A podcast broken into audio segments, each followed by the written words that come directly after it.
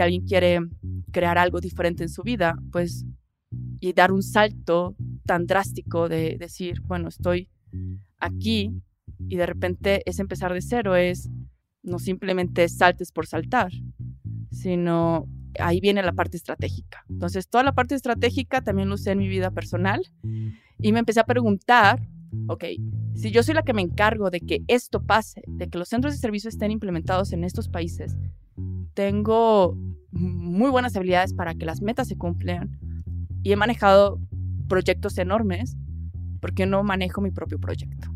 Porque jamás nos ponemos o nos paramos a pensar en ese proyecto tuyo o de vida.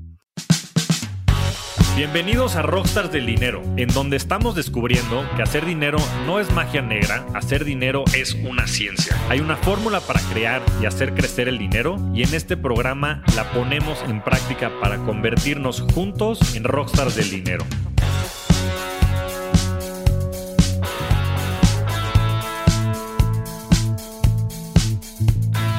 Bienvenidos a un nuevo episodio de Rockstars del Dinero. El día de hoy estoy muy contento porque vamos a tener una invitada que va a hacer una plática bien, bien interesante.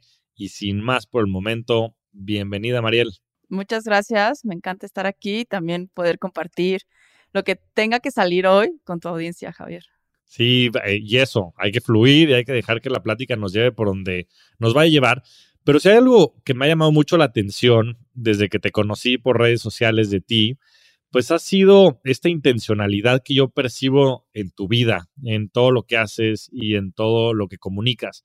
Y me gustaría que nos empezaras por platicar, porque es un podcast seguramente para ti poco habitual, porque pues a lo que te dedicas y a lo de lo que hablas mucho, que son temas de todo, de wellness, de espiritualidad y demás, y ya nos platicarás del tema, podría ser como un tema lejano al dinero, pero yo creo que el dinero está en todas las decisiones, está en todas las acciones que hacemos, o la gran mayoría de ellas y por eso creo que esta plática va a ser bien, bien interesante. Pero para la gente que no te conoce, Mariel, platícanos un poquito de tu background tan atrás como te puedas ir. Ah, pues podemos irnos como el, mi primer, em, empezando mi carrera profesional, em, que al final fue, a ver, yo intencionalmente, creo que como lo mencionas, yo sabía que cuando eh, me graduara yo quería trabajar en el extranjero, eso ya estaba súper claro. Entonces, desde ese momento empecé a buscar internships Mm, principalmente en Europa, em, pero la primera empresa que me habló, o sea, estaba como en dos procesos en, en, dos países en Europa, pero la primera persona o empresa fue en Bogotá. Y entonces dije, esta es mi oportunidad, de aquí me agarro. Y cuando llegué a Bogotá, cuando yo me investigué la empresa, era una empresa pues multinacional, de hecho era una empresa sudafricana. Dije, de aquí me agarro porque también tienen oficinas en Suiza, entonces vámonos a Bogotá. Y ahí empezó, o sea, la parte de, la carrera como tal, de eh, iniciarla. Así que antes de graduarme, yo ya tenía, estaba postulando, eh, pasaron unos meses y me fui a Bogotá. Ahí con medio permiso de mis papás, ¿verdad? Pero ahí empezó como la carrera profesional y apenas yo llegué a Bogotá, a mi jefa, también intencionalmente, le dije que mi objetivo era poder moverme dentro de la empresa, pero a otros países no estar solamente en Bogotá. Y claramente es la parte de tienes que estar un año mínimo en la misma base y me esperé ese año y de ahí empezaron las oportunidades para poder trabajar en otros países donde había proyectos donde duraba desde ocho meses hasta año y medio en literal todo el mundo. Pues muy bien. ¿Y, y cómo fue tu aventura en este como trotamundos? Pues a ver, es algo que a mí me fascinaba. De hecho, cuando pensé en renunciar, o sea, la primera vez que fue como, uff, ¿será que hasta aquí llegó? Ah, pues fui, fue algo muy fuerte, porque eh, no es el típico de me choca el trabajo, ya me aburrió, aquí no estoy creciendo, era todo lo contrario, era estoy creciendo, todo el proyecto que quiero, me lo dan. Eh, si quería, yo empecé a entrar al mercado de Europa a través de un proyecto en Praga, pero mi intención era irme a Suiza porque ahí estaban las oficinas principales y entonces, en una oportunidad me dicen, ya hay una oportunidad en Suiza. Cuando firmo el contrato, antes de firmarlo, me dicen, se acaba de mover el proyecto a Londres. De hecho, quería más Londres que Suiza. Entonces fue como, oh, claramente que sí. O sea, entonces, y eso ya llevaba cuatro años en la empresa, cinco años. Entonces siempre era un proyecto que me encantaba. Así que siento que fue más por otro lado la parte de renunciar más que la parte de falta de crecimiento. Porque si yo le proponía a mi jefe algo diferente, o, a ver, a veces tenía cinco o seis jefes, entonces era como si le proponía al más cercano algo, de alguna manera me ayudaba para que eso fuera posible. Así que el tomar la decisión de dar el salto sí fue un poco complicado, pero al mismo tiempo es como esta fase donde sientes que ya se cierra un ciclo y también pasó la parte, ahora sí, toda la parte espiritual, que para mí eso, yo la palabra no la quería ni ver, era algo súper ajeno a mí, o sea, muy, muy ajeno a mí, pero empezaron a pasar cosas que jamás me habían pasado en mi vida. Y esas cosas son cosas que se van más allá de los cinco sentidos, como empezar a escuchar voces, guías, alguien me estaba guiando para el próximo path, también en sueños empezaba a reconocer a mi familia y así te lo estoy diciendo como muy sencillo, pero sí fue una crisis muy fuerte, porque de yo estar súper enfocada en volverme la próxima directora, eh, no sé, tener un rol súper importante en, en Londres o en cualquier otro país que estuviera, pues sí, de la nada que empieces a escuchar cuando no tienes ni idea de, en ese momento yo no conocía nada de plantas, ni, ni del camino espiritual, ni del despertar, o no había tanta información, eso fue hace varios años. Entonces creo que fue la combinación entre, o sea, no fue realmente el, ya me aburrí, porque creo que eh, era muy entretenido y más porque yo lo estaba creando de alguna manera. Y ahora lo veo así, o sea, yo decía a mi jefe o a alguien que me pudiera ayudar, quiero esto y hacíamos todo para que pasara.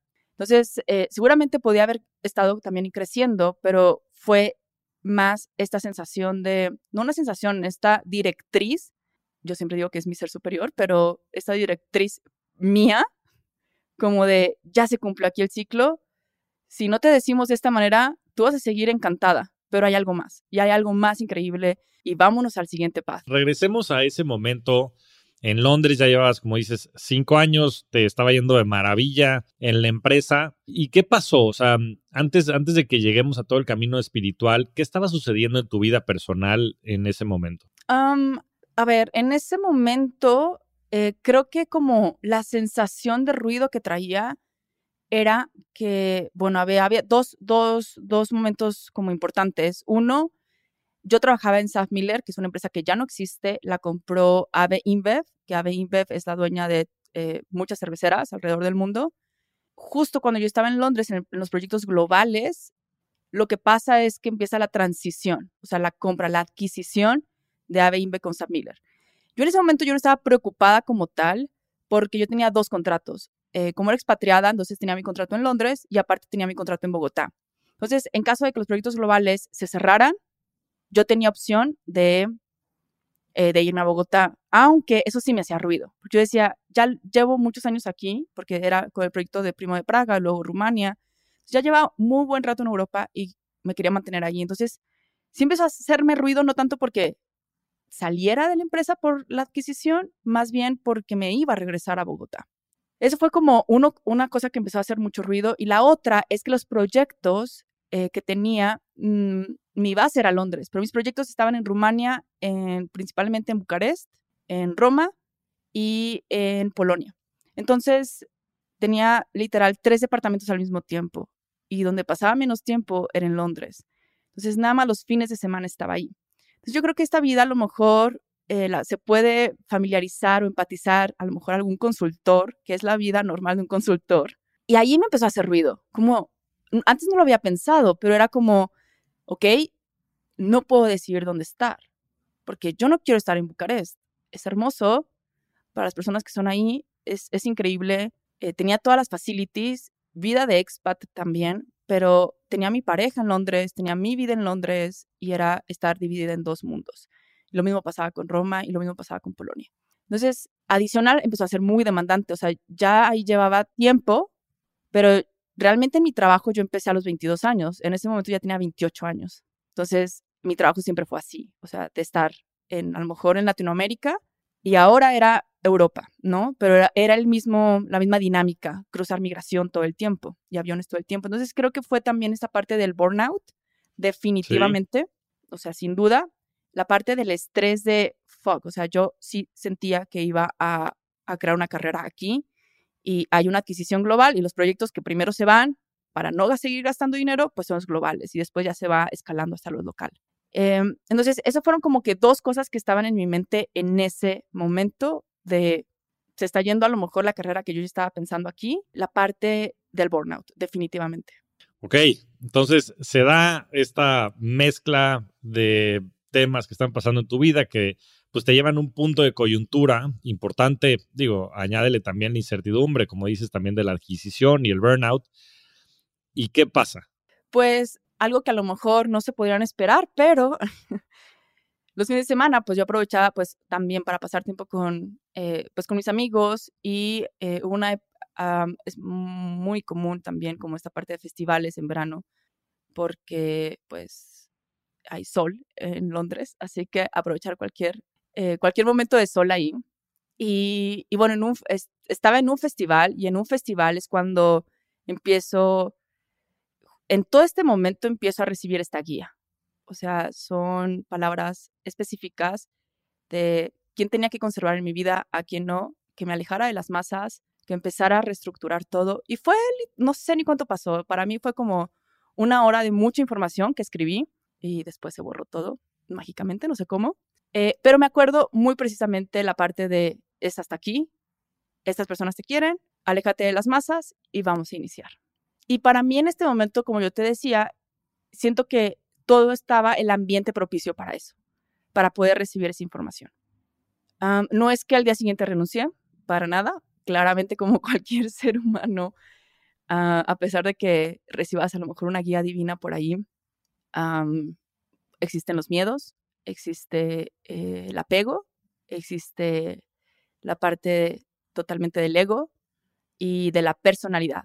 Entonces, cuando estamos tan apegados a todo esto, las decisiones eh, son las que a veces se complican. Y para yo poder tomar una decisión me tomó ocho meses. Y, y para mí eso es lo importante. Esos ocho meses para mí fueron como un proceso de transición. De transición entre no ahorita la persona que soy, pero mínimo en estar más estable, en saber hacia dónde iba a caminar, que era eso nuevo que me habían dicho que eh, no se ve, o sea, simplemente la, pues no sé si esperanza, pero es como la guía, es como esta certeza, pero en la 3D no se ve certeza. Entonces es una certeza en el corazón, pero no se ve palpable en ningún lado. Entonces esos ocho meses fueron para mí pues muy importantes porque yo siempre digo, si alguien quiere crear algo diferente en su vida, pues y dar un salto tan drástico de decir, bueno, estoy aquí y de repente es empezar de cero, es pues usa tu salario, tu sueldo como el ticket de entrada a tu nueva vida. No simplemente saltes por saltar, sino ahí viene la parte estratégica. Entonces, toda la parte estratégica también lo usé en mi vida personal y me empecé a preguntar, ok, si yo soy la que me encargo de que esto pase, de que los centros de servicio estén implementados en estos países, tengo muy buenas habilidades para que las metas se cumplan y he manejado proyectos enormes, ¿por qué no manejo mi propio proyecto? Porque jamás nos ponemos o nos paramos a pensar en ese proyecto tuyo o de vida. Lo había hecho indirectamente y sí siento que he sido intencional en muchos momentos de mi vida, desde que a lo mejor tengo, no sé, 15 eh, años que recuerdo conscientemente o 18 años, y esto me ha llevado a lo mejor a diferentes etapas de mi vida, pero fue como, darme cuenta que podía hacer yo el mismo proyecto de mi propia vida. Y, entonces en estos ocho meses empiezas el setup, empiezas eh, pues a, a, reflexionar con esta información, cómo puede ser tu vida ya adaptándola a lo que creías en ese momento era el camino adecuado. Y después de hacer toda esta reflexión, y como dices, yo creo que es bien importante y bien interesante no saltar nada más así a lo güey este, por un hunch, este, que a veces puede ser pues, muy importante, sino que también tengas ciertas eh, herramientas y tablas para poder hacerlo, ¿no? Como dicen, este, el dinero no compra la felicidad, por supuesto, pero ah, como ayuda. Entonces, es importante, sobre todo si quieres después pues, tener cierta calidad de vida y, actividades. Entonces, después de esta eh, estructuración y después de este, esta reflexión sobre tu potencial también como, como emprendedora, ¿qué sigue? ¿Qué es lo que empiezas a hacer? Porque entiendo que eh, estuviste también trabajando con este proyecto de Fulfillment by Amazon un rato y después ya empezaste a lanzar tus distintos proyectos. Entonces, cuéntanos, cuéntanos cómo fue toda esa transición. Como que no sé exactamente las fechas, cómo pasó todo, no sé si fue lo mensaje primero y después empecé con eso o al revés. Pero cuando yo estaba en Londres, la parte de la adquisición nos afectó porque ya no había proyectos. Entonces yo decía, ok, perfecto, no hay proyectos, así que lo que puedo hacer en este momento es entrar en una mente curiosa, o sea, ¿qué más hay fuera de este, este lado corporativo? Así que había veces donde yo del trabajo me salía a las 2 de la tarde o antes, igual ahorita ya, no importa si me escuchan mis jefes anteriores porque ya pasaron muchos años, pero yo me salía, yo me salía del trabajo porque ya no había proyectos. Entonces, eh, cuando sí tenía semanas en Londres, em, lo que hacía es me salía y empezaba a ver eventos en Google Campus y me iba a esos eventos de Google Campus, que es un campus en Londres donde dan como acceso a emprendedores para que puedan hacer sus emprendimientos desde ahí y es completamente gratuito para los emprendedores, pero en las noches o a partir de las 5 o 6 hay eventos. Y me empecé a ir a esos eventos y empecé a conocer a más eventos y a más personas que están en el mundo de emprendimiento y decía, ah, esto es, una, esto es algo nuevo para mí y se ve interesante.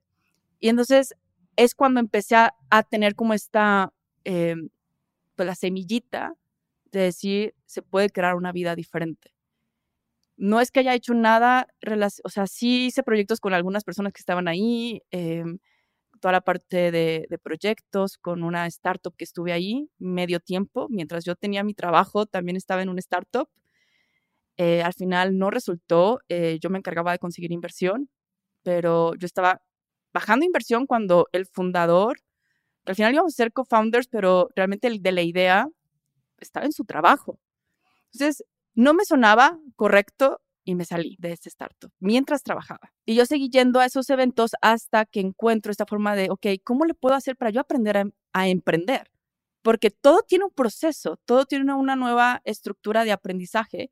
Y ahí es cuando me topé con la, con la parte de Amazon FBA y, y entré a un entrenamiento de cómo hacer eso, porque es muy diferente y después lo me di cuenta que si estar en un corporativo o en una empresa que ya a lo mejor sí es un startup, pero ya tiene miles de empleados, es muy diferente a crear algo desde cero. O sea, las habilidades son diferentes las que requieres. Y no lo había notado. De hecho, yo apliqué también a un startup mientras estaba en Londres y me dijeron, es que eres muy corporate. Y lo sigo recordando así que, you are too corporate. Y yo de que entonces tengo que aprender, o sea, tengo que aprender las bases de qué es emprender, porque yo lo que mi mindset era, obviamente hay presupuesto, claramente hay presupuesto, entonces me voy a gastar todo el dinero para, para probar implementar en Rumania cuando en un startup no hay ese tipo de presupuesto para irte a miles de, de, ciudades. Entonces sí tenía una mentalidad muy, muy corporate, por así decirlo. Entonces, bueno, lo que hice fue voy a em, aprender. Entonces, tenía que aprender de alguna manera. Y entonces hice mi primer emprendimiento desde cero y estuvimos dos años y medio con ese emprendimiento. Importábamos temacha de Japón y ese temacha lo vendíamos en Amazon FBA en España, Alemania e Inglaterra. Y fue muy interesante el proceso, o sea, no había conocido ese proceso y de ahí empecé. O sea, ese fue como el primero y de ahí no, no he parado. Buenísimo. Y, la verdad es que yo creo que así empiezan la mayoría de los, de los proyectos, ¿no? Yo creo que siempre es interesante empezar a poner la mira antes de dejar lo otro, ¿no? Este, famosamente la gente de Warby Parker y otros muchos empezaron con estas ideas de emprendimiento antes de, de dar el salto. Ahora, ¿cómo funciona Amazon FBA? Porque es una manera en la que hay mucha gente generando ingresos. Entonces, a ver, antes de que sigamos, a ver si nos platica rápidamente cómo funciona Amazon FBA. Sí, a ver, yo cuando empecé todo esto, o sea, de, de Amazon, yo ya sentía que iba súper tarde. Eso era el 2015, si no estoy mal. Te lo juro que para mí era como, ya voy súper tarde, todos están generando demasiado dinero ahí o están haciendo algo, emprendiendo ahí. Em, pero es algo muy, creo que se está volviendo algo como muy visible también en México, o ya lleva a lo mejor algunos años, pero la ventaja de Amazon FBA es que tú no tienes que tener un almacén.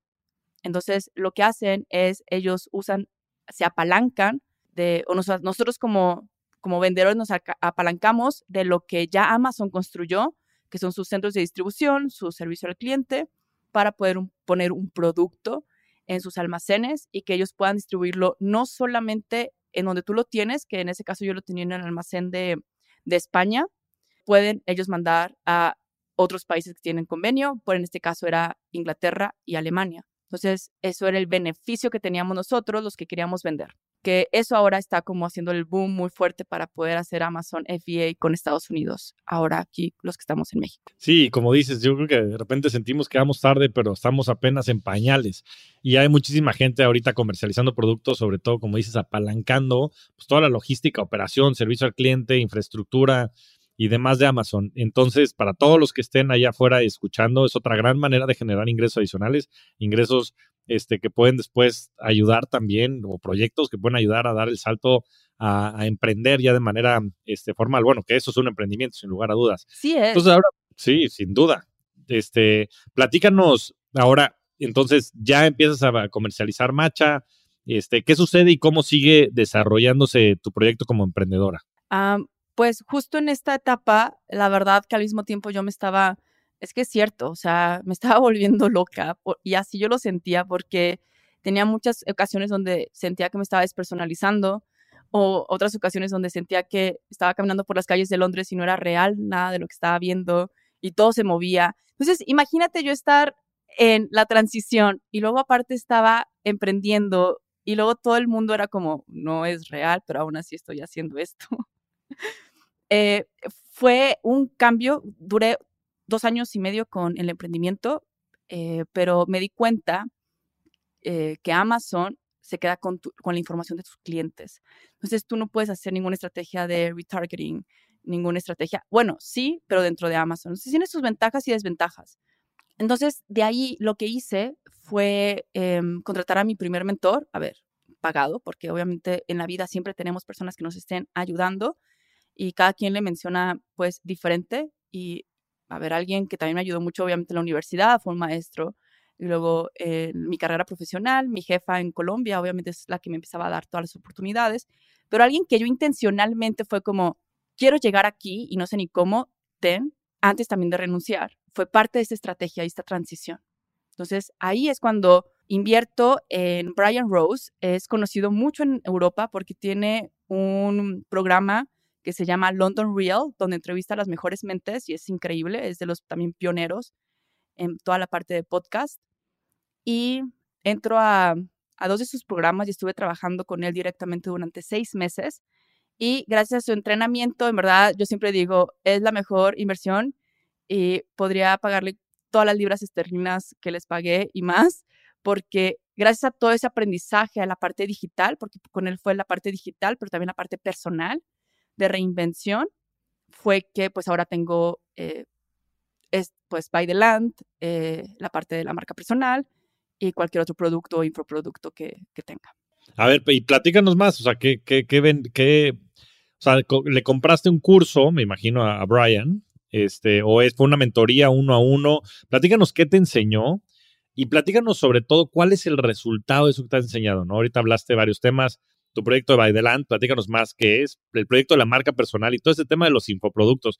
Y yo creo que estamos en una revolución de los infoproductores y de las marcas personales. Yo creo que, bueno, no, no creo. Ya tienes a estas grandes figuras que tienes cientos de millones de seguidores que, a ver, la gente yo creo que confía mucho más en las personas que en las marcas y yo creo que eso va a seguir nada más en aumento. Entonces, creo que apenas estamos empezando, sobre todo en Latinoamérica y en México, a tener estas grandes personalidades, como puede ser un Osotrava y otros muchos, que inspiran más que lo que inspiran algunas empresas. Entonces, a ver, platícanos por el principio, ¿qué te enseñó Brian y qué aprendiste en estos cursos y después cómo se fue materializando todo esto? Los programas eran dos, uno de aceleramiento personal y el otro de negocios digitales. Entonces son dos programas como, no sé si duran eh, tres meses cada uno. Y en, si es grupal eh, y al mismo tiempo eh, tuvimos la oportunidad de tener uno a uno ya en Londres directamente con él, en, en su estudio de grabación.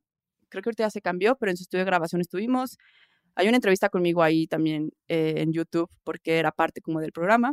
Y dos cosas muy importantes. La primera es la parte de hay una historia. O sea, ya tienes una historia que contar. Y eso es lo más importante, identificar tu historia, porque eso es lo que vamos a proyectar no solamente al inicio, sino va a ser la historia que vamos a estar contando de aquí a, no sé, en cualquier momento que queramos sacar algún producto o que queramos eh, posicionarnos en redes. Entonces, eso es como que la parte de digital de negocios. Aquí lo importante y que a mí me ayudó bastante es viniendo de, de esta rama como de la consultoría, de project management, de corporate, estar enfrente de una cámara era vergonzoso. Era, ¿qué estás haciendo? A ver, lo mismo pasa cuando yo decido irme eh, de año sabático, cuando ya renuncio, porque de año sabático también era como, ay, no aguantó, o ay, la hippie, ¿no? Entonces, eh, lo mismo pasó con la parte de cuando yo estaba ya con Brian y la parte de negocios digitales involucrada por ponerte enfrente de la cámara. Y no saben el pavor. O sea, ahorita me dicen, es que a ti se te da como hablar y poner las ideas. No, me entrené. O sea, estábamos en un grupo, estábamos en un grupo de Facebook, los que estábamos en el programa, y nos grabábamos con algo que queríamos ofrecer, pero dentro del programa, no fuera, hasta que ya me sentía cómoda. O sea, yo para ese momento tenía 28 años, o sí, 27, 28, o sea, también era como, oye, ya estás grande para hacer esas cosas, ¿no? Como un niño que se acaba de graduar a los 22 y está pensando en hacer contenido, ¿no? Entonces sí siento que era como, em, si estar entre los dos mundos y, y, al final es un duelo porque está muriendo una persona tuya que conocías. Y es como en cualquier proceso de transformación pasa. Entonces es, uff, pero sí me gusta la Mariel que le encanta los festivales y la fiesta y, y al mismo tiempo generarle demasiados ahorros a la empresa con todos los centros de servicios que implementamos y ser la persona que viaja y constantemente está, eh, no sé, viviendo en otro país. Y al mismo tiempo es como, bueno, no, ya, eso ya pasó y ahora créate algo diferente. Entonces, sí fue un entrenamiento con Brian, tanto la parte personal, eh, de entendimiento personal de quién soy, también eh, mucho hacia dónde quiero ir, de mucha claridad, siento que me dio mucha, mucha claridad y de sentirme cómoda enfrente de la cámara. Obviamente nos dio todo el funnel, toda la parte de, de estrategia, todo lo que él había hecho también y eh, lo más increíble fue tener a mentes que él entrevistaba guiándonos también. En ese caso, hay alguien que entrevistó en ese momento, había, hay muchos, pero para mí Alex Icon, siento que es como el que tiene el estilo de vida y aparte es inversionista y como que muchas cosas que, que, hizo me ayudaron también a, poder crear un path para mí, para mí misma. Y yo creo que cada vez va a ser más importante. Fíjate que a mí me pasó muy similar, este, Mariel, te tengo que confesar. Yo también llevo entrenando, pues yo creo que 10, 12 años, este, hablar y, demás. Y bueno, ciertamente hay ciertas cosas innatas, pero también quiero mandarle un fuerte saludo a Ivonne este, López y a Javier Tena, quien, con quienes trabajé en GBM y que invirtieron tanto tiempo en entrenarme para poder después hablar en público. Y también hay un tema de vergüenza, como tú dices, yo creo que por varios temas. Lo platicaba en el, en el episodio hace un par de semanas con, con Rorro Chávez, porque pues tenemos ciertos como preconcepciones de la gente que es influencer y TikToker y lo que sea. Y como dices, yo creo que son procesos de duelo en el que estás tal vez este, sepultando a alguien que eras para convertirte en una persona y hay miedos, incertidumbres y, estigmas que, que, a veces no ayudan, pero creo que sin duda, pues la mente crea lo que la mente cree, ¿no? Y si estás en este camino de desarrollo personal y sabes que hay historias y anécdotas y experiencias y proyectos y conocimiento que puedes con, este, comunicar hacia allá afuera, pues qué mejor que hacerlo, ¿no? Porque le estás dando literalmente tu regalo al mundo. Entonces, una vez que ya tenías todo esto claro y que, como dices, practicaste y entrenaste y, conociste y aprendiste, ¿cómo lo pusiste en práctica y cómo se ve la vida de, de una infoproductora hoy con estas verticales de, de, emprendimiento, con estas verticales de comunicación? O sea, ¿Cómo se fue dando todo esto desde el punto de vista de construcción y de esta, nuevamente regresamos al concepto de la intencionalidad y, este, y cómo llegaste aquí? Porque hoy tienes pues un montón de seguidores en, Instagram, en TikTok, este, hablas de muchísimos temas, hablas muchísimo de espiritualidad, que ahorita también quiero entrar a ese tema, pero también eres empresaria. Entonces, ¿cómo se ve todo este track? Una vez que ya tienes el conocimiento, ¿cómo lo estructuras? ¿Cómo lo empiezas a desarrollar? ¿Cómo se ven estos primeros pasos y cómo llegas a donde estás? Ok, creo que ahorita es más fácil verlo. creo que hace cinco o seis años ya sabes que al final es, eh, se siente como que nada más estás en un caos ahí. Sí, un popurrí. un popurrí que de repente ya se unen los puntos. Pero creo que aquí lo más importante y que se puede llevar la audiencia es pensar muy bien el estilo de vida que quieres tener. Y para mí eso fue fundamental. Entonces eso puede ser ya sea con tu familia, puede ser en la parte donde quieres vivir. Y creo que regresé a la parte cuando tenía 18 años, la parte intencional de, oye, quiero trabajar en el extranjero, en una multinacional, pero ahora era, sí, quiero, pero yo quiero ser, yo quiero decidir dónde vivir. Entonces, siento que por ahí va la parte de, no tanto eh, el emprendimiento o las redes, sino la intención de la libertad, la libertad económica o la libertad de movimiento, que para mí era muy importante en ese momento. Em, y bueno, otro tipo de libertad que cada quien puede identificar en su vida. Entonces, cuando tenemos eso súper claro, Ahora sí se vienen como, ok, ¿cuáles son las herramientas que nos, me van a ayudar a poder llegar ahí, ¿no? Entonces, en ese momento, eh, siento que, no sé, dos meses antes, no menos, unos meses antes también de salir de, de, corporate, lo que hice, le, dice a mi, eh, le vendí a mi jefe trabajar remoto. Entonces, la primera vez que me fui a trabajar remoto era a Medellín. No era big deal porque yo estaba ya en ese momento regresando a Bogotá, entonces era muy, muy cerca. Ahí conozco una persona que tiene un PhD de toda la parte de carros eléctricos, pero él se dedicaba a hacer todas las certificaciones, las ISOs, por así decirlo, para los, eh, estas bases que cargan los carros eléctricos. Y él era un nómada digital. Entonces, fue como, ya había escuchado, pero Esto es lo mío. Y, ¿sabes qué? Creo que me ayudó. No era un nómada digital de, ay, pues vamos ahí a vender lo que sea o voy a hacer freelancing, porque pues yo no tenía herramientas tampoco digitales. Entonces, verlo que sí tenía, tenía un PhD y aún así era nómada digital y que estaba haciendo infoproductos de acuerdo a su certificación, que infoproductos tú lo ves como, hay un curso de productividad. No, o sea, era realmente cómo certificarte para tú poner también otras instalaciones de eso. Dije, aquí hay una complejidad y aquí hay algo muy interesante. Y le dije, ¿dónde puedo como conocer más y empaparme mucho más de esto?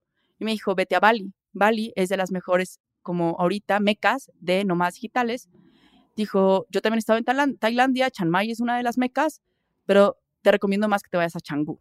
Entonces, yo llegué con mi jefe, me fui, a ver, me fui como dos semanas de, de remote work allá, regresé y le planteé un proyecto enorme a mi jefe de decir, me voy a ir dos meses a trabajar desde Bali. A ver, al principio le dije que Londres porque tenía como esta visión de regresar.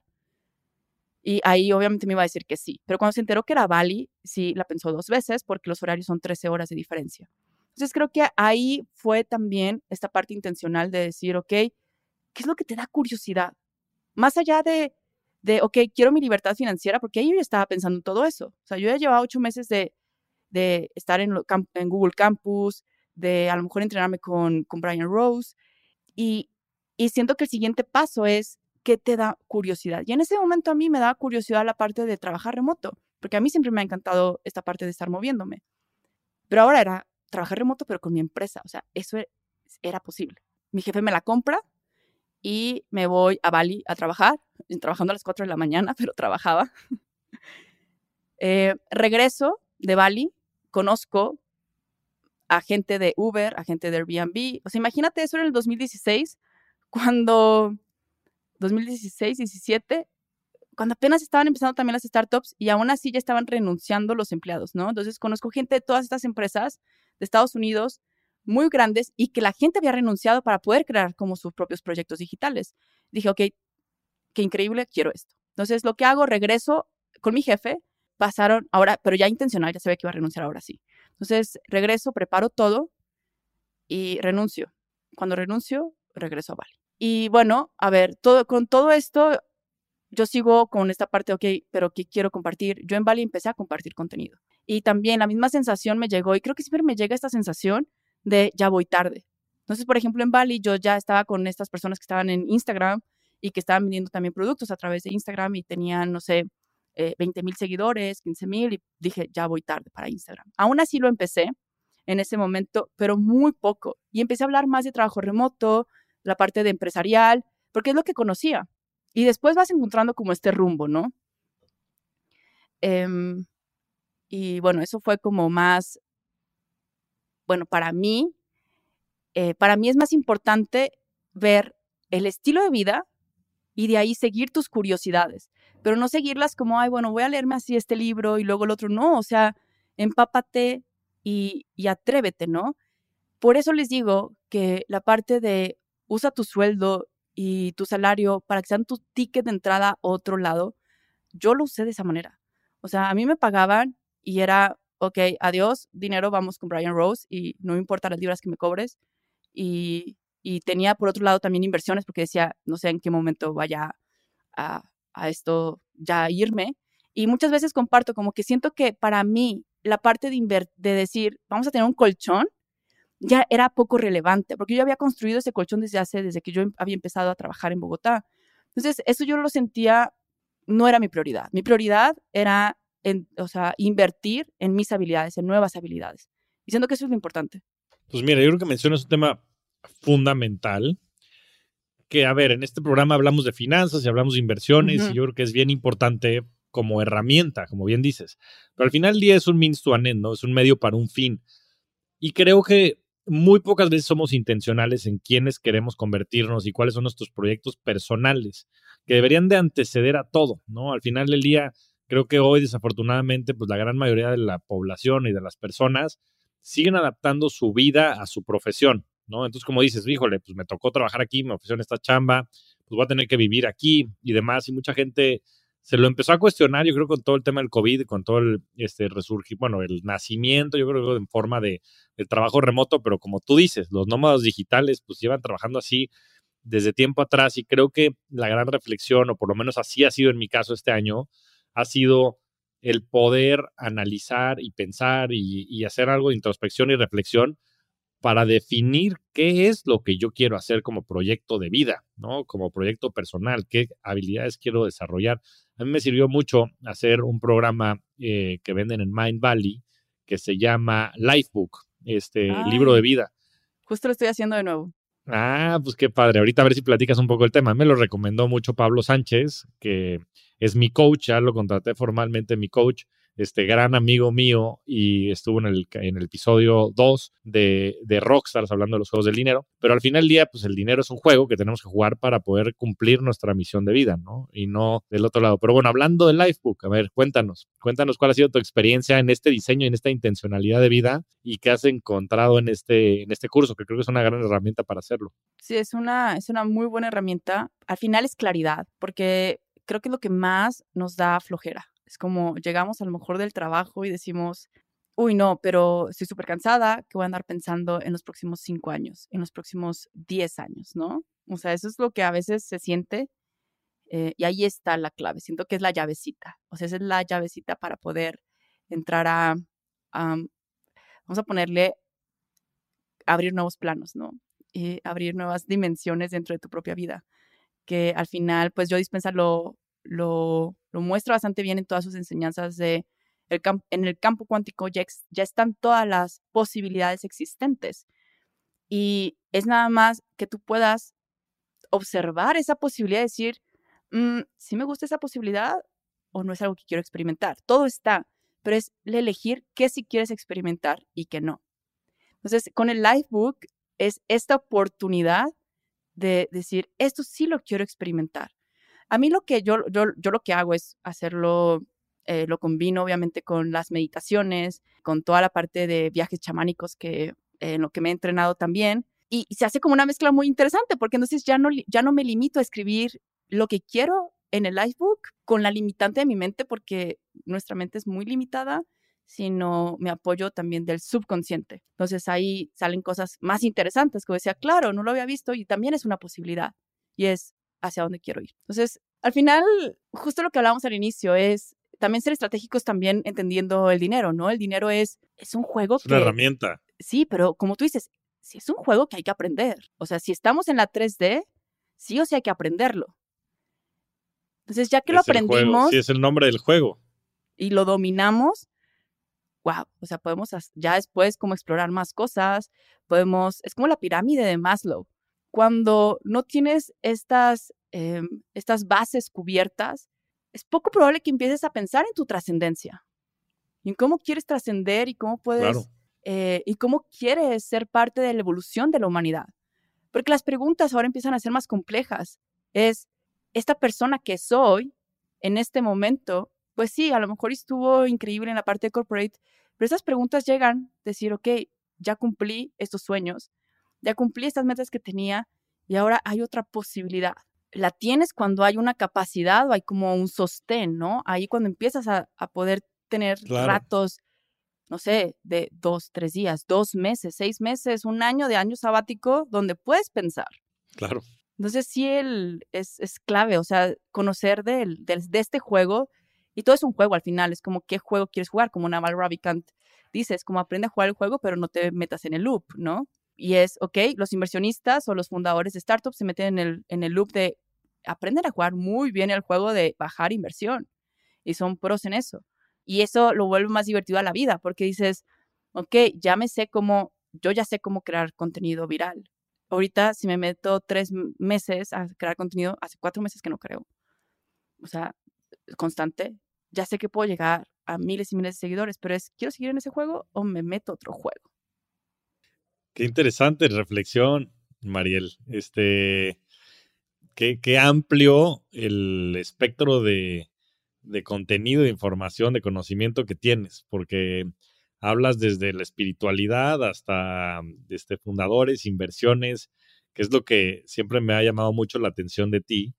Y creo que, mm, que tienes toda la razón. A veces lo que hace falta es, es parar, ¿no? O sea, parar y ponernos a pensar, porque estamos en una, estamos en un loop, como bien dices, en donde lo único que no tenemos es tiempo para pensar en qué queremos hacer y ser intencionales con las amistades, con las profesiones, con los colaboradores, con las parejas, con los países en donde queremos vivir. O sea, hay tres grandes decisiones en la vida, ¿no? Yo creo que es en, porque es donde más pasas tiempo, es donde vives, ¿no? Yo creo que el contexto material sin duda influye muchísimo en tu vida. El segundo es, pues, con quién te casas o con quién compartes tu vida, en tu vida de pareja, porque, pues, sin duda va a ser la persona con la que más tiempo pases. Y la tercera es, es, en dónde trabajas o en qué proyecto profesional te desarrollas, porque pues eso es lo que vas a estar pues este absorbiendo día a día, ¿no? Y yo creo que somos cero intencionales pues en estas cosas. El país en donde vives en el 99% de los casos está predeterminado por el país en donde nacieron tus papás, donde naciste tú. Este, la, la persona con la que te casas luego está muy eh, restringida a los círculos sociales en los que te mueves y el trabajo donde estás, pues también a la, a la, parte material del país en donde vives, y después adaptas todo alrededor de eso, ¿no? En vez de agarrar, parar con estas herramientas como Lifebook, intentar diseñar cuál es tu vida y después de ahí, como tú dices, como consecuencia entonces, decidir, oye, pues voy a crear contenido, voy a desarrollar marca personal, voy a ser emprendedora, voy a hacer A, B, C y D, ¿no? Que creo que en tu caso lo, lo tienes muy claro. Y ya se nos está acabando el tiempo, pero antes de entrar a las preguntas rápidas, te quiero preguntar un tema porque este año ha sido muy importante para mí, me tomé un sabático, me tocó repensar y rediseñar un poco la intencionalidad de mi vida. Y la verdad es que este, ha, sido un, ha sido un año lleno de espiritualidad y de contacto con, conmigo mismo y de mucha introspección y de experiencias que ya he comentado en el podcast con este, ayahuasca y otro tipo de, de psicodélicos.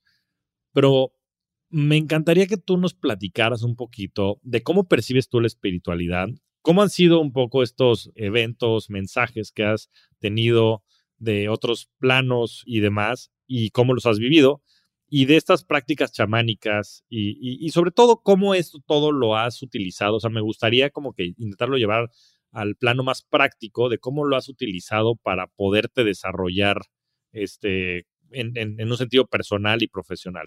Ok, ah, como sabemos, cada ser humano estamos limitados por eh, lo, que estamos, lo que vivimos o lo que estamos viviendo, no sé, siempre hay una limitación, ¿no? Eh, así que, o sea, si somos súper prácticos, esta parte espiritual o esta parte de trabajar en uno y conectar con el corazón, con lo que somos, con este ser eh, más amplio y divino, lo que hace es conectarte con la totalidad y recordarte lo que realmente eres, un ser ilimitado. Pero humanamente en esta 3D, el juego que estamos jugando es eh, no tanto el aprender algo nuevo o decir soy más espiritual, sino el desaprender. Entonces, todo el tiempo estamos en un juego de desaprender. Entonces, justo... O, deberíamos de estar, ¿no? O bueno, o, estamos. Claro, claro, estamos, estamos, todo el tiempo estamos como desaprendiendo para poder aprender algo nuevo que nos ayude a evolucionar en la vida. No podemos aprender algo nuevo cuando no queremos desaprender lo que ya sabemos. Así que todas estas prácticas espirituales, yo lo que les digo es, y, me encanta porque lo comparte en un libro que se llama Many Paths, Many Truths, eh, del doctor Leo Rastogi, que es eh, fundador de Ayam. Sí, de Ayam con, con Javi Razo, ¿no? Ajá, bueno, eh, Javi me lo compartió y es muy bueno porque al final lo que comparte es estas prácticas espirituales desde meterte al hielo em, completamente así frío, la parte de meditación, la parte de cristales, la, parte de astrología, la parte simplemente de crecimiento personal, el aim principal o el objetivo que tienen todas estas es, una es el bienestar, otra es el ser una mejor versión de nosotros mismos. Entonces, la filosofía que estamos viviendo ahora es el ser la mejor versión de nosotros mismos todo el tiempo y usamos diferentes prácticas que nos llevan a eso. Y estas prácticas incluyen hasta plantas medicinales, porque lo que queremos es descubrir qué es lo que nos está deteniendo, qué es lo que está haciendo que estemos fuera de esta coherencia de la que tanto habla Joe Dispensa. Entonces, cuando estamos en esta incoherencia de todo nuestro cuerpo, y podemos llegar a esta parte o de enfermedades o de crisis. Entonces, estas son como las llaves para poder explorar nuestro ser. Entonces, la espiritualidad se ha vuelto, todas las prácticas espirituales se vuelven la nueva religión. Entonces, la nueva religión es no tanto un texto sagrado, es la que, el que te dice la verdad o que te, comporte, te comparte la verdad, sino es tu propia experiencia. Entonces, cuando tú haces una planta medicinal, ya sea cualquiera, eh, psilocibina, sapo, ayahuasca o cualquier otra, lo que haces es a través de la experiencia, de hecho, a mí me ha pasado mucho también cuando voy a los retiros de Joe Dispensa, eso me pasa. O sea, conecto con esta divinidad y no estoy tomando plantas, es solamente meditación, pero meditación intencional y de horas. Entonces, todas estas prácticas que hacemos, por ejemplo, a Juan Pablo del Señor de los Hielos, o sea, a, él lo conecta seguramente el hielo con esa divinidad y entonces le recuerda esa, o sea, lo más grande que somos, ¿no? esas prácticas lo que hacen es que a través de la experiencia tú puedas conectar con ese Dios. Entonces ya no hay un texto sagrado que te dice existe un Dios. Tú conectas con eso. Ese va a ser tu texto sagrado. Entonces ahora la parte del Papa o de una figura de autoridad dentro de la religión es el ser que está dentro de ti.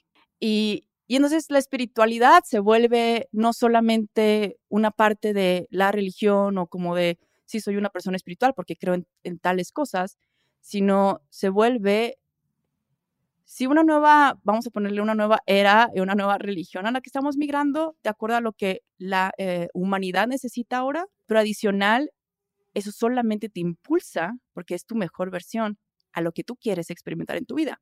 Si tú quieres ser un CEO eh, de un startup que se vuelve un, un unicornio, está disponible para ti. Entonces, cuando tú tienes unas prácticas espirituales, es, ya sé que está disponible para mí. Ahora, ¿qué puedo hacer para moverme en esta 3D para hacerlo posible? Entonces, no necesitas irte a una cueva para ser espiritual. Tu espiritualidad la vives aquí, en la 3D. Haciendo, no importa si es haciendo más dinero, haciendo a lo mejor algo de servicio o simplemente estando a lo mejor en redes, compartiendo eso que conoces. eso se, se vuelve irrelevante. La, la, parte importante es la conciencia, que es lo que es el resultado de tus prácticas espirituales, la conciencia. Ya, pues mira, la verdad es que creo que me identifico mucho con, con mucho de lo que comentas. Al final del día, como dices, yo creo que la espiritualidad es algo que vive dentro de nosotros, o así por lo menos ha sido mi experiencia también. Y creo que hilándolo con lo que decías al principio acerca de las limitantes que tiene la mente, pues muchas veces eso es lo que inhibe que nosotros nos podamos mover, ¿no? Que nosotros nos podamos desarrollar personal, profesional, como pareja, como familia, en el plano que sea. Y como bien mencionas, creo que esos límites nada más viven en la mente. Y creo que si llevas a la práctica esta espiritualidad, lo que hace es que cambias tu mindset, ¿no? La manera en la que estás programado, justo lo que decías, ¿no? De desaprender. Pues tu intención es irlo desaprendiendo, irte quitando ese contexto, ¿no? De todo de cómo fue tu infancia, de cómo fue tu, tu, tu, vida en la adolescencia, de muchos de los traumas y de los eventos que sucedieron que te han ido limitando, ¿no? Y que te han dicho, oye, tú eres Mariel, tú eres Javier y tú tienes esta estructura. Y entonces lo que empiezas a visualizar son estas posibilidades, ¿no?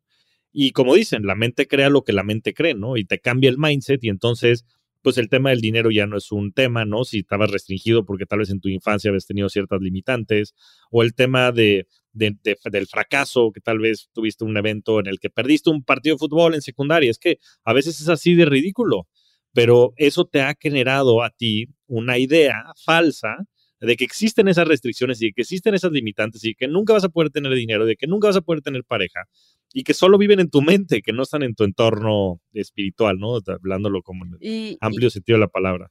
Exacto, y hay como dos también como cosas ahí en la parte espiritual, porque entonces uno se puede quedar en, esta, en este loop.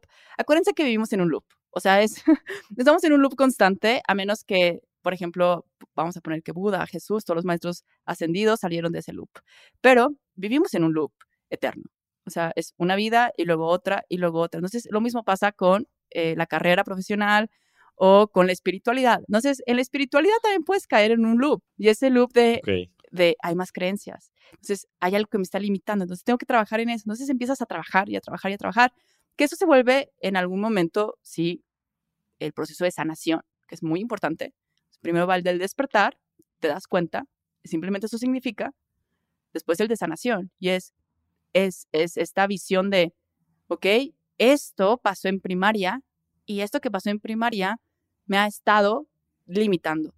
Por algo no tengo esto que quiero realizar en mi vida, ¿no? Entonces te quedas en este loop y, está bien, o sea, esta sanación puede estar, no sé, un año, dos años, tres años, pero eh, ahí también como, como seres humanos, como seres divinos, hay que, tenemos la capacidad de elección y es elegir hasta dónde, ¿no? Como, ok, observé esto, vamos a llevarlo a la 3D. Y también, o sea, la parte de espiritualidad se puede también volver un loop, ¿no? Eh, claro, claro. Y una adicción, ¿no? O sea. Exacto, al final de cuentas, exacto, una adicción. Eh, y aquí lo, lo interesante con todo lo que compartes es cómo acercarnos a esta parte de nosotros que somos infinitos y esta parte divina y cómo llevarlo, eso, es, esa, esa sensación de oneness, de, de somos, o sea, unidad, pero al mismo tiempo soy un individuo con mis propias, em, con mi propia historia y mis propias habilidades. ¿Cómo podemos llevar eso al beneficio de todos los seres? Y ahí es donde empiezas a construir algo más grande que tú. Entonces, el compartir contenido es algo más grande que tú. O sea, lo dejas ahí y entonces tus creaciones, tus empresas, tu startup, tu carrera profesional, lo das a la vida, a la evolución de la, humanidad. Y simplemente tú estás siendo el canal de creación y con tus manos estás poniéndolo para la evolución de la humanidad. Porque al final esto va a ayudar a la siguiente vuelta de loop que van a, o que vamos a regresar nosotros o que otros van a regresar, no solamente como nuestros hijos, sino es para ti mismo, porque tú vas a bajar otra vez aquí. Entonces es, sí, se vuelve más complejo y se vuelve más divertido, porque ya estás pensando en algo mucho más grande que hasta tu propia familia. Sí, sí, sí. Y mira, la verdad es que creo que nos podría dar para platicar seguramente horas sobre el tema de la espiritualidad, porque creo que tiene muchísimas verticales y dimensiones. Creo que lo más importante que yo diría es eso, eh, son herramientas que existen también para poder lograr los objetivos personales. Para eso hay que empezar por conocerlos, ¿no? Y de repente en este loop en el que estamos, pues no tenemos el tiempo de parar. Entonces yo diría a la gente, paren, obsérvense, decidan qué es lo que quieren hacer, pónganle, inviertan tiempo en descubrir en quiénes se quieren convertir, cuáles son sus objetivos de vida. Creo que ese tema que mencionas ahorita sobre la importancia de generar algo que sea más grande que nosotros es fundamental, porque al final del día, pues este tema de la contribución y de la conexión son temas súper poderosos en los que tenemos muchísimas herramientas para poder ayudar a la humanidad y creo que tenemos ese deber, inclusive la gente que hemos tenido pues más privilegios y más oportunidades de regresarle esto al mundo y quitando el tema tal vez más esotérico de la espiritualidad, son herramientas que nos permiten generar este estado de mente, este mindset, para poder crear, crear en todo el sentido de la palabra, como, como personas, como individuos, desarrollarnos como profesionistas, como empresarios, como emprendedores, como inversionistas. Entonces, yo le recomendaría mucho a la gente este, que escuchen a Mariel y bueno, que la sigan, por supuesto, en, redes sociales, porque creo que hay muchísimo este, aprendizaje que puedes compartir. Ahora, Mariel, pasemos a la parte de preguntas rápidas, porque si no nos vamos a quedar aquí un buen rato. Y la primera que te haría es, ¿cuál es tu libro favorito? El libro que me encanta es The New Earth de, de Eckhart Tolle. Siento que es más porque me acompañó en esos momentos como que me sentía un poquito loca. Entonces, eh, eso se los recomiendo en caso de que estén como en esta parte de exploración y despertar. Ok. Buenísimo. Este, y eh, sí, Eckhart Tolle es extraordinario. Yo creo que uno de los autores más importantes este, para entender todos estos planos, ¿no? Y, y, sobre todo el poder de la hora. ¿Cómo se ve tu portafolio de inversiones, Mariel? A ver, actualmente eh, tengo un porcentaje en el, S&P 500, otro porcentaje lo tengo en un startup que acabo de hacer una inversión y de hecho me encanta porque me acuerdo que cuando llegué a casa, eso te lo voy a alargar un poquito, pero cuando llegué a mi casa, cuando, cuando ya tenía 30 años, después de mi año sabático, le dije a mi mamá, ya sé que quiero ser de grande. Me dijo, Mariel, ya eres grande. yo dije, no, o sea, quiero volverme inversionista ángel. Y ahorita eh, empecé a hacer esas inversiones. Eh, pues ya no son como nada más como en la bolsa, como las tenía antes cuando estaba más chica.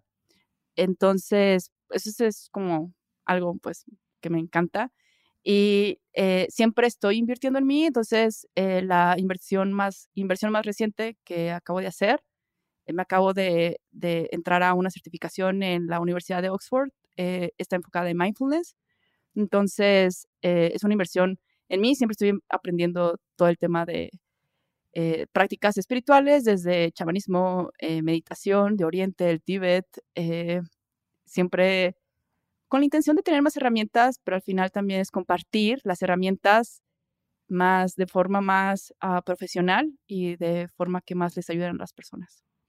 Padrísimo, qué bueno que menciona esta parte. Yo creo que la, inversión personal es súper importante, es algo que después en este programa no hacemos tanto énfasis, pero creo que en este episodio ha quedado clarísimo la importancia. Y ahora para cerrar, ¿cuál ha sido tu mejor inversión? Y esto lo digo en el aspecto más amplio de la palabra wow. Eh, wow, para mí viajar, 100%.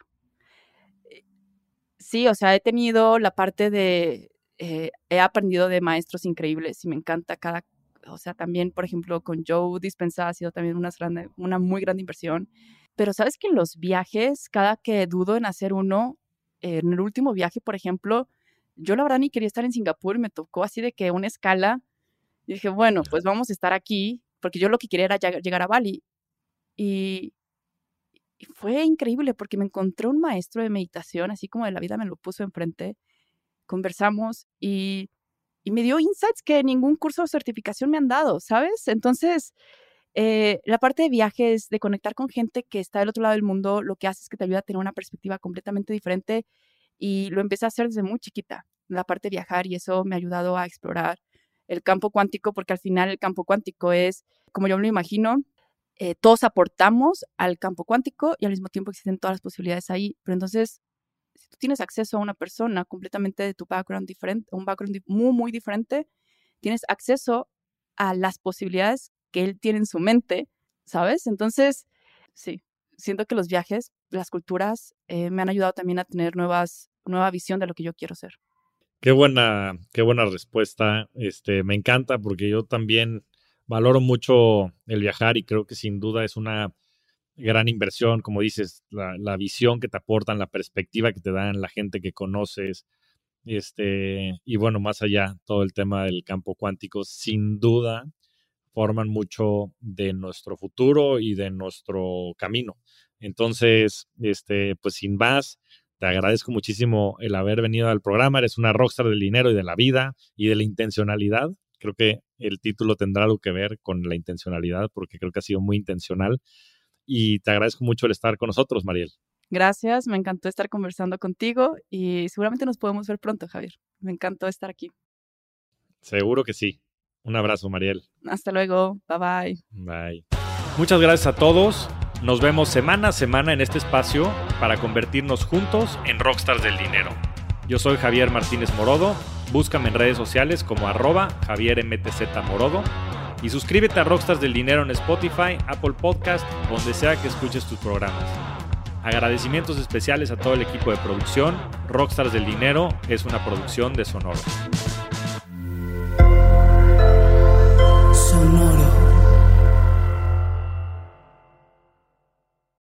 With the Lucky Land slots, you can get lucky just about anywhere.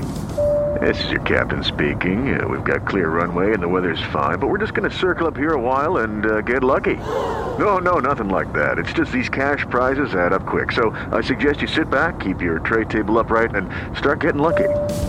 Play for free at LuckyLandSlots.com. Are you feeling lucky? No purchase necessary. Void where prohibited by law. 18 plus terms and conditions apply. See website for details. When you need mealtime inspiration, it's worth shopping Kroger, where you'll find over 30,000 mouthwatering choices that excite your inner foodie. And no matter what tasty choice you make, you'll enjoy our everyday low prices, plus extra ways to save, like digital coupons worth over $600 each week. You can also save up to $1 off per gallon at the pump with fuel points. More savings and more inspiring flavors make shopping Kroger worth it every time. Kroger, fresh for everyone. Fuel restrictions apply.